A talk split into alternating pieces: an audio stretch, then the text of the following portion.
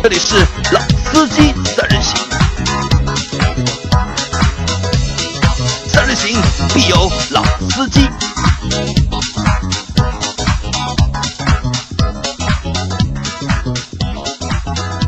Hello，大家好，欢迎收听《老司机三人行》，我是周老师大家好，我是杨磊。大家好，我是张波。啊，这是我们今天三个人做的第二期节目。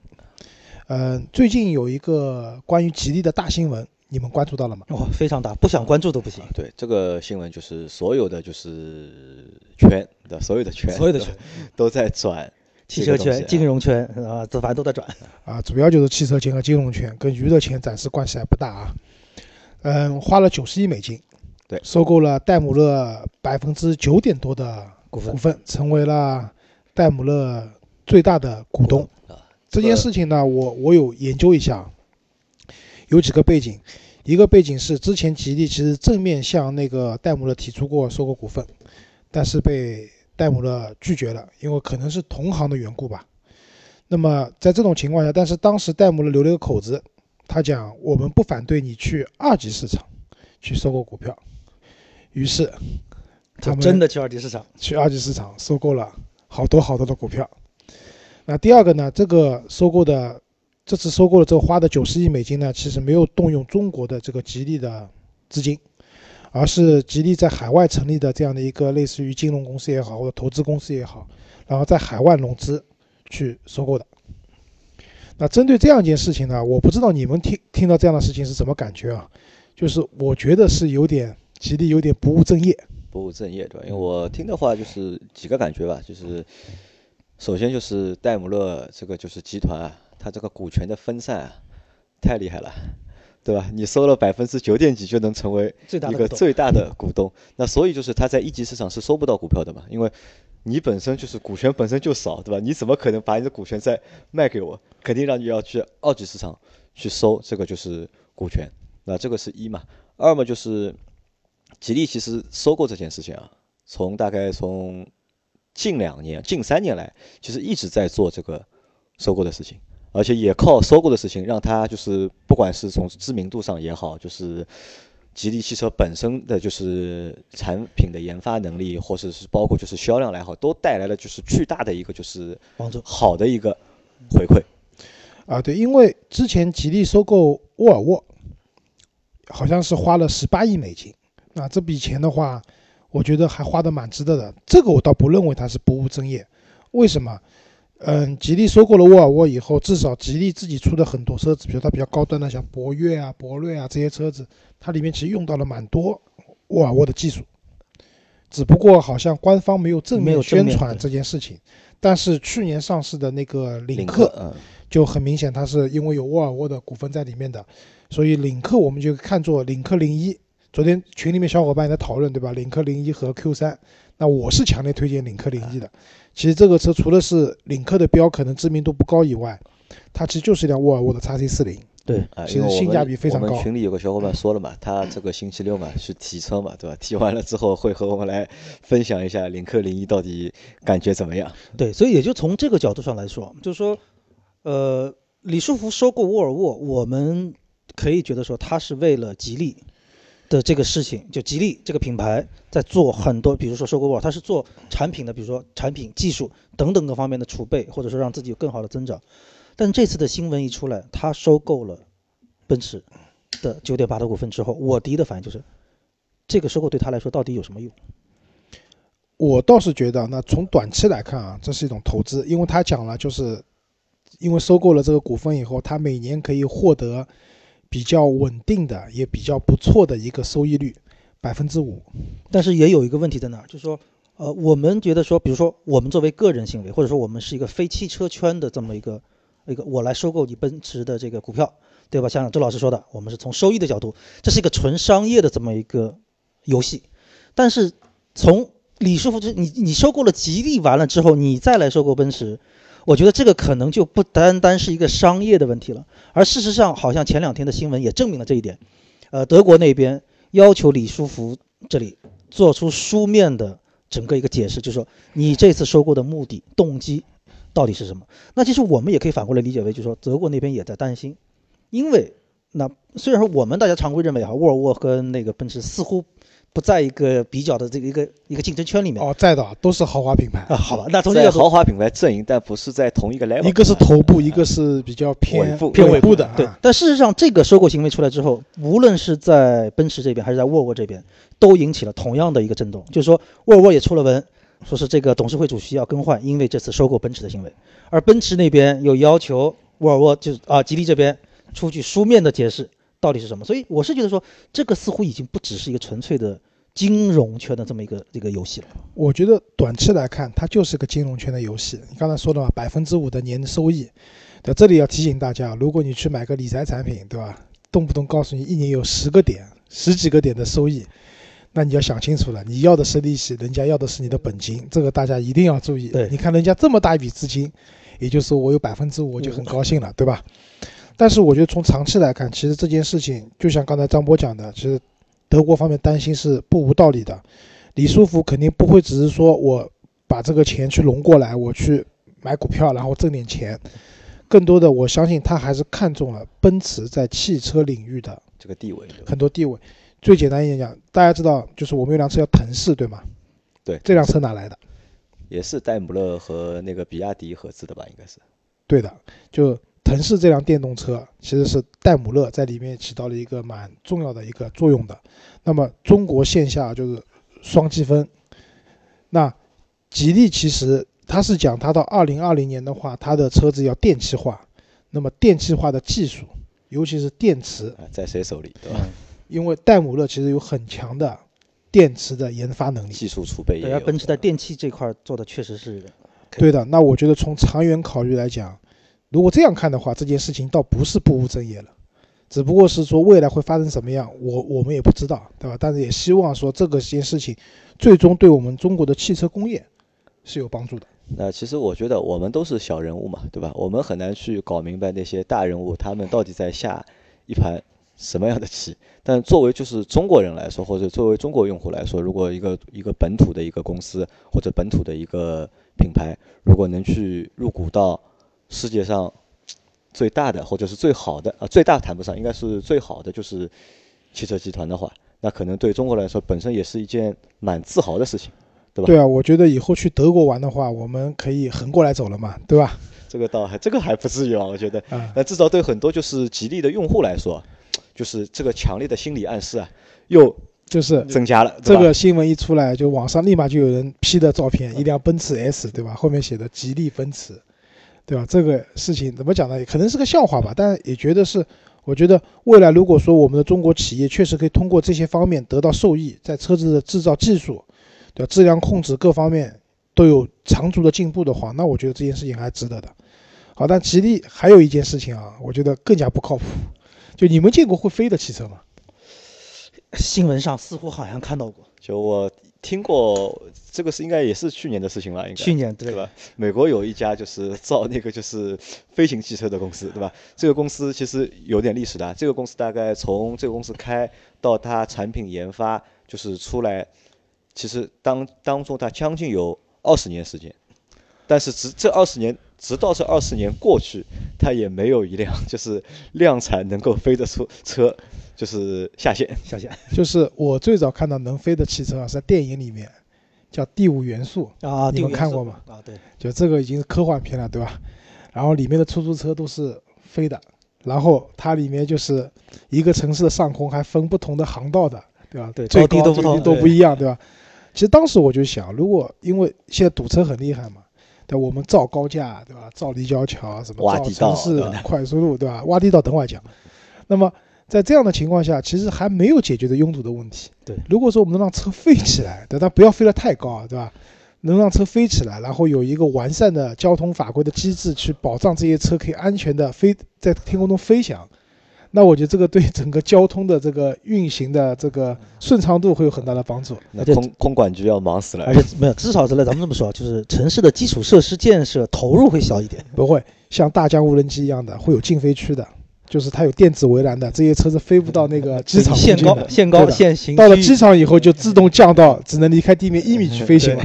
啊，讲这件事情什么？就是因为吉利刚才讲了，就是杨磊讲的那个公司，吉利收购了一家公司叫特拉福吉亚。他们就是造那个飞行器飞行汽车汽车的，对的。这个车听听很厉害的啊，这个车它最大的续航里程有六百四十公里，因为不堵车嘛。那我们认为这个六百四十公里就是一个理论的续航里程，就是它一个实际的续航里程。六百四十公里，上海可以到哪里啊？南京打个来回可以够了，对吧？然后最高时速一百六十公里哦，也蛮厉害，蛮吓人的也。蛮刺激的。啊，对的。那我我我不知道，就这件事情我是完全看不明白了。就吉利去收购这样一家公司的目的是什么？然后以后吉利可能想做中国第一个可以造能会飞的汽车的可能也。是为了就是技术储备。那我这个我就觉得纯粹就是为了一个技术储备了，因为这个公司其实没有什么名气的嘛，品牌上面也没有什么就是太大的一个价值。对带来直接阵痛的。但是就是这个技术储备是就是很重要的一件事情，对对，我把技术先备着，对吧？哪天真的可以飞了，我就能飞了。对你可能在车身的流线化方面啊，可能是在这个电池的这个啊使用方面，这个可能是都是有有对空气动力学对空气动力学这个有肯定是很大的有讲究的对吧？有肯定有专利在这里面。好，我们讲完吉利啊，接下来我们要讲个很牛的人，就是特斯拉公司的老板啊，叫马斯克，对吧？埃埃隆马斯克。那埃隆马斯克呢，就是前段时间比较火的，就是他那个 Space SpaceX 就是把他那辆超跑送到太空。太空去了嗯，对吧？就是，嗯、特斯拉这个车子给大家印象总是一个高科技，高科技啊，对吧？然后车子就是给人感觉性能非常好。当然了，实际上确实非常好确实是不错？对，我觉得这也是跟他这个不务正业有关系的。他总是可以做出一些，呃，让你意想不到的事情。啊，脑洞很大的事情。因为这件事情出了以后，我们特意去看了一下马斯克的他发展的一个历史。轨迹 PayPal 就 PayPal 可以理解为就国外的支付宝。支付宝对，这个当然它比支付宝更早就有了。那我那个时候最早就是那个时候易趣啊，就中国有那个易贝易趣的时候，就国外的网站。当时如果你想在国外买东西的话，就是现在讲的这种海淘的话，就得去注册一个 PayPal 的账账号只。要你有 email 对就可以用 PayPal。对的，我那个时候是用我的 Hotmail 的邮箱邮箱注册的。嗯，那么他整个发展过程中，马斯克可能结婚、离婚、结婚、离婚，对吧？他也有很多这样的，就是我觉得某哪个女性可以跟他长时间相处的话，这也肯定是一个了不起的女性，因为这个人的想法太多、太奇怪了。那么讲到这里的话，就讲马斯克他之前啊，就是在创立特斯拉以前，他以前有个公司叫 Boring，就英文的 Boring，这个翻译过来的话就是无聊这家公司。这家无聊的公司做过什么东西呢？做一些无聊的产品，对吧？做一些无聊的产品，比如说刚才杨磊讲到的挖地道的机器，就是大家知道，就是马斯克的这个特斯拉的总部啊，在洛杉矶，然后呢，他们的员工呢，可能经常要往返于世界各地啊，就出差比较多。那么有个问题就是说，你从公司的总部开车去洛杉矶的机场，洛杉矶是美国一个相对来说比较堵的城市对，而且洛杉矶机场又本身是非常繁忙的世界十大机场之一，啊，对的。那么这个时候，可能他的员工要花很多时间堵车堵在路上。在路上。对于这个公司日进斗金，但也日日花斗金的公司来讲，这个时间就是金钱，对吧？我一秒钟几千万上下来，对吧？怎么能把时间浪费在堵车上面，呢堵车上面呢？那怎么办？挖地道。就马斯克他以前那个 Boring 的公司就有一台机器，一个很大型的一个圆形的机器，它可以挖地道。它怎么挖呢？他想从他们公司总部的地下直接挖一条地道到洛杉矶机场的地下。然后呢，它这个地道呢，可以做一个是，比如说你本身开车的，有个升降机把你的车子你一降下去，然后车子到了隧道里面，它有个平台，就是让你这辆车直接可以到了机场。对，传送带直接传送过去。或者它下面有一个像类似于地铁一样的装置，然后里面就是我看到它的示意图，就是员工骑着自行车啊，什么都可以推上去，然后直接送到机场。据说有了这条地道以后，他们公司到洛杉矶机场只要八分钟速度实在是非常惊人。啊，对的。所以我觉得，那如果说这件事情还是出于一个公司就是节省出行时间的角度，就这条隧道是真的是存在的，在挖，还还在挖，就没有据说据说在挖，对。然后他还他以前那个 Boring 的公司还做过一个更不靠谱的东西，火焰枪，加民用火焰枪，啊就是我们讲就是火焰枪军用的肯定有，对吧？就是那个大范围的杀伤肯定是有的。那么民用的火焰枪不用背一个燃料桶的，直接一把枪在手里面可以喷火的。这把枪你们知道造出来的目的是什么吗？不知道，很想象不到。我就知道在厨师业会有那种喷枪，但这个理解不了。这把枪造出来的目的是，他认为每个家庭都应该备一把这样的枪。为什么？预防末日僵尸危机的时候，这把枪可以用来打僵尸。神奇，啊，脑洞够大。啊，对，那我觉得这个我们现在听都可能笑话嘛，但是对于这个人来讲，就是他能把特斯拉做到今天这个，哪怕特斯拉现在还在亏钱，对吧？但特斯拉的用户其实对它的忠诚度各方面都是非常高的高。我觉得跟他这个脑洞啊也是有关系的。那前段时间不是美国出了一件事情，就是有一个特斯拉 Model 3的车主，那辆车撞得报废，那嗯结果那个车主撞完以后，他不是说这个车质量不好或者各种各样的原因，他是一方面庆幸，就是觉得自己因为人没有受受到很大的伤害，他觉得这个车非常安全，他又订了一部 Model 3。另外一个，他还在那个他们那个国外的叫什么 Facebook 还是 Twitter 上面，Twitter 上面艾特了那个埃埃隆马克思跟他反馈了这个车子的一些设计缺陷，比如说撞击完了以后手套箱断电了，他的保单放在手套箱里面拿不出来，还有车内的屏幕碎掉了以后会伤人。那么这些东西去艾特了特斯拉老板以后，特斯拉老板也回应了，说我们下一批车型会在这方面改变。那其实我觉得这就是他的创新，包括他的用户帮助他一起去创新的这样的一个好的一个，我觉得是一个非常好的一个良性循环吧。对，也只有说脑洞这么大的一个马斯克，所以才能够说想起来，按照我们刚才就其实靠最早特斯拉来说，竟然把 iPad 放到了车上，可能也只有他脑洞这么大的人，可以在整个产品研发阶段可以天马行空的做出很多说对于我们来说是超越我们这个时代的一些产品的设计。啊，但是话说回来，就是那个特斯拉的屏幕确实很大，但是你使用了两三年以后，屏幕的清晰度各方面都会下降，因为对于那么大尺寸的屏幕要放到车子上去使用的这样的一个级别，其实目前来讲还是比较困难的。对，这个工业级的那些那些显示器呢，可能啊是因为对现在只是一个家用家用级的不可能就是长时间去使用，对吧？因为你高温、风吹日晒风吹日晒，震对吧？对吧？对震动都会有影响的。当然，这个我觉得对特斯拉用户来讲也不是大问题嘛。然后我觉得啊，就是对于特斯拉来说，就是你像就是这个老板，他还有一个公司是 X Space 嘛，对吧？那 SpaceX 的对吧，嗯能够能够那个就是造火箭，对吧？发卫星，对吧？所以大家对他这个叫现实版钢铁侠的这个称号，我觉得一点都没有错，真的很有可能，我觉得再过几年他发明了这个个人飞行器，个人就是你连飞的汽车都不用了，你就穿一套装备飞着就走了。啊，对的，就是我觉得这个其实对人类的这种交通的进步是有促进作是有用。促进作用的，对。对我觉得在汽车界的话，你说它跟苹果的乔布斯相比的话，我觉得也不逊色的啊差不多但是汽车界啊是同一类人，我觉得至是同一类少肯定是同一类人。同一类人，对，啊，希望他的结局会比乔布斯好一点。希望开玩笑啊，啊，我们再往下讲，就是讲个机器人，就日本人啊，蛮喜欢造这种智能机器人的。啊，对，看看动画片就知道了。对对，然后有一家汽车厂商也比较热衷于造机器人，本田、不是丰田。丰田啊，因为我去过那个东京那个台场那边的那个丰田的那个博物馆，它里面就有蛮多，因为它那个博物馆我觉得做的蛮好的啊，它不是以展出自己最新的车子为为主的，它那边放的是丰田的赛车，然后丰田的新能源车型，就是保护环境的这些东西，然后还有很多丰田的什么平衡车啊、机器人啊，就类似于一些它的衍生产品。那我觉得这个对于一个汽车厂商来讲，你给别人看到是说你在这些比较新奇的科技方面的一些突破。因为丰田车子说句实话，都是相对来说是比较中规中矩的啊车子，中庸吧，比较比较中庸的车子。它车子上没有那么多让人嗨的点，但是它一些周边衍生产品做出来的东西，还让你觉得蛮好玩的。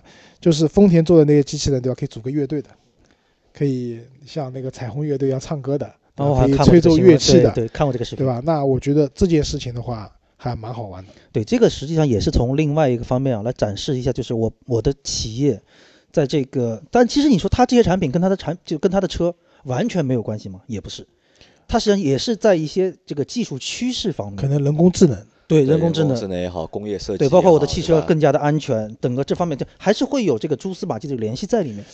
可不可以这样理解啊？就是包括我们前面讲的，就是说你能造出一些感觉比汽车还要高科技的东西，那是不是证明其实造汽车这件事情对你来说是一个简单很的事情轻松的是一个相对来说简单，你能把一件事情做好的？那我觉得这个也是一种，就像很多汽车厂商去参加 F 一一样的，对吧？如果你在 F 一上面能够跑得好，那这是不是证明你民用车的性能也不会差？对，其实对秀技术、秀肌肉嘛，对吧？对你像 MotoGP，像这个 F 1都是一样，通过这种高级别的赛事来体现我的技术、我的开发能力等等各方面。啊，丰田讲完，我们再讲个日系品牌本田。那本田等于，嗯，其实本田进入中国啊，就是我们都知道本田的车子，对吧？以前的雅阁啊什么卖的很好。其实本田在国内还有一个车卖的非常好的，两个轮子的车，对吧？摩托车，摩托车，嗯对摩托车本田在世界上的销量都非常，就是我们现在国内还有那个什么五羊本田，五羊本田对吧？都是嗯合资的一些，就是在我去那个未来的时候，经过那个嘉定那边，好像有一家五羊本田的厂的。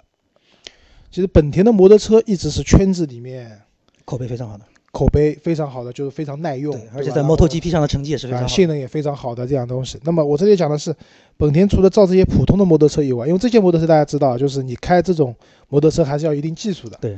那本田造了一款有点像我们讲傻瓜相机啊这样的一个傻瓜型的一个摩托车。就带四轴的，就是不会摔倒的那种。对的，那个摩托车是带自平衡功能的，对不会倒。对这个视频，当年就是当时刚出来的时候，也是在就是摩托这个车友里面啊，引起了很大的一阵轰动啊，说这个车再也不会倒了，不会摔了。啊，对，因为它本身也是电动的。对因为其实这两年我有关注到，就是电动的摩托车好像也研发的越来越多了。对，现在已经开始，好像说是呃，国际摩联好像已经准备搞这样的一个电动摩托车的一个比赛了。啊，因为我知道方程式的话是有那个 Formula Formula E，E，对就是那个电动式方程式的比赛的。对对，然后摩托车的话，其实因为摩托车相对都比较轻嘛，其实如果用电动的话，其实它的我不知道，可能可能比现在摩托 GP 的速度会不会更快？这，一个是提速会更猛，另外一个其实还也还有个点就是说，也是可能为了这个环保的各方面的综合的一个来考虑，所以说可能现在电动摩托车的一个技术啊，也是各大摩托车企业的一个主攻的一个研发的方向。啊，对的，其实，在电动摩托车没有出来以前的话，可以像我们一个朋友一样买辆小牛电动车，小牛电动车，那个车也很快啊，但是但这个车好像质量不是太稳定，对吧？啊，质量不稳定，已经在修了，而且那个车子的话，就是它，我觉得作为一辆自行车来讲，还是有点太快了。它有一个二档的模式，好像 Model Model Two 可以时速到四十公里，运动模式，就运动运动 模式还太快了啊！好，讲完丰田、本田，那么日本还有一家大的企业日产，日产啊，日产对吧？日产我觉得还蛮有说头的。日产做了一件什么事情呢？就是大家知道车子有自动倒车对吧？日产做了一个可以自动归位的凳子，还有自动归位的拖鞋。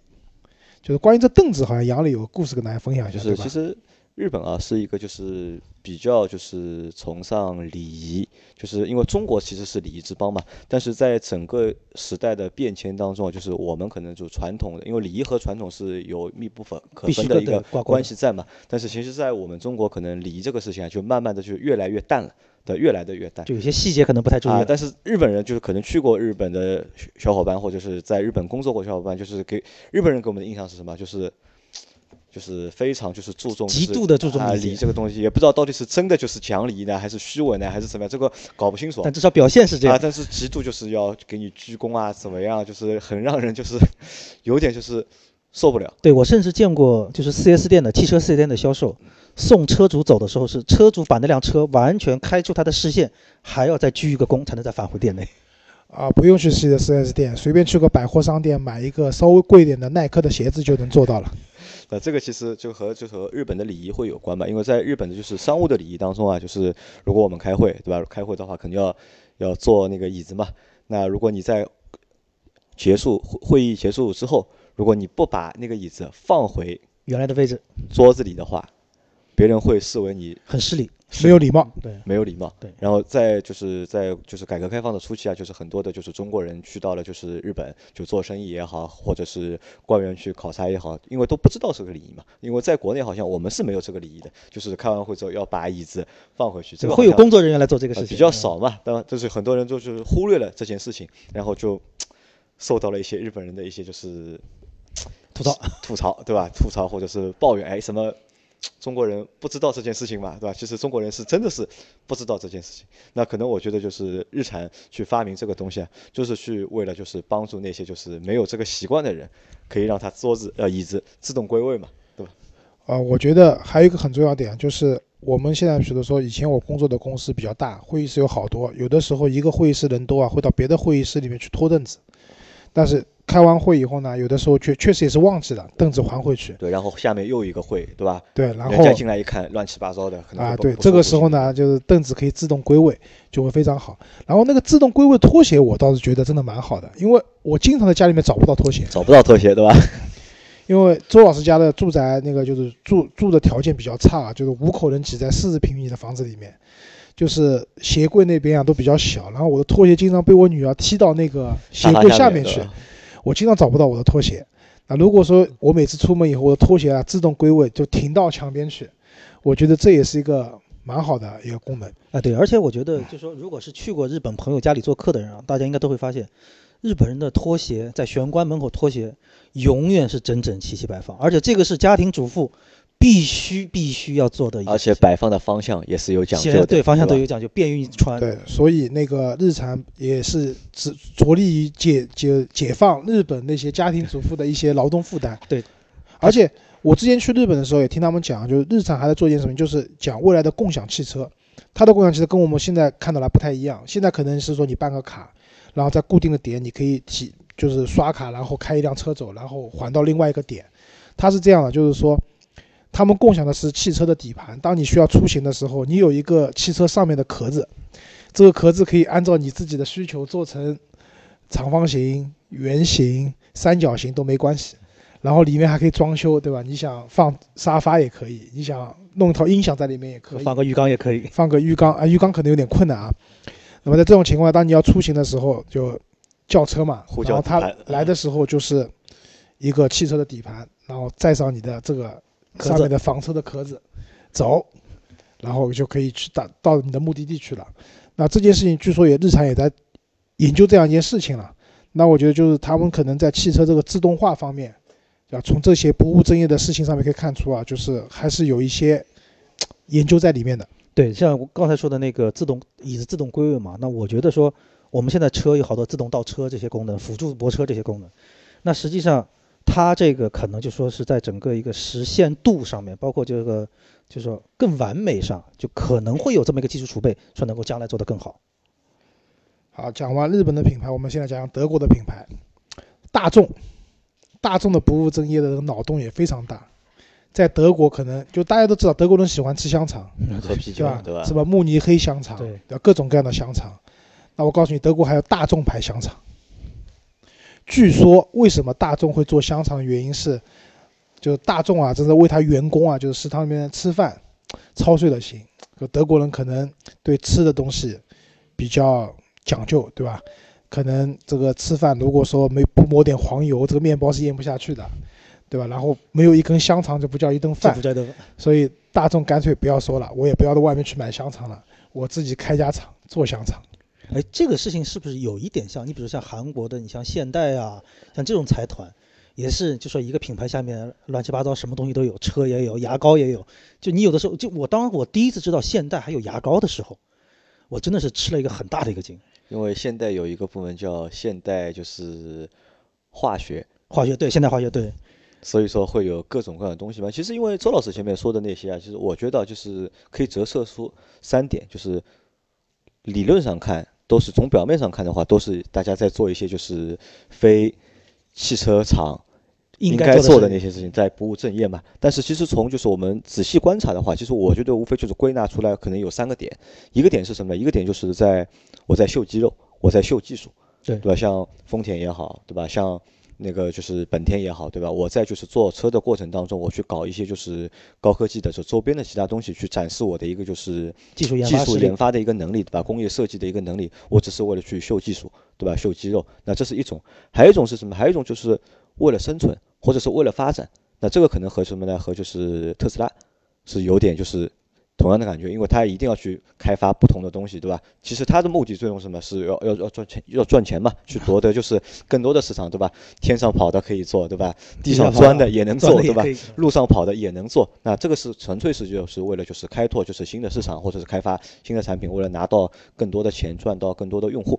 那可能这是第二点那，还有一种呢，就是像前面大众的那种，大众那种可能就只是就是为了满足就是自己的一个需求，因为可能它这个大众牌香肠，我觉得不一定就是在市场上流通，可能主要可能对内部是供应嘛，就是只是为了满足自己的一个需求去做了这些事情。呃，至少让员工吃得高兴，可以让大家有更多的热情投入到工作中去。车子的质量会好一点，好一点。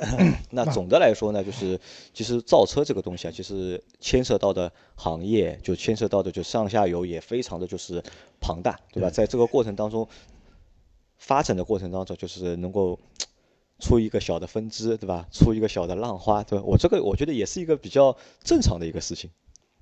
啊，对的，就像刚才讲的大众，对吧？然后大众集团下面还有一个奥迪，奥迪嗯就当年的机械工地里面就看到那辆奥迪，就是超具有超时代意义的一未来辆感的那个三百六十度旋转的的轮胎，那个球形轮胎感了。因为前段时间我其实看到过新闻说，轮胎厂商在研究这个 球形的轮胎了。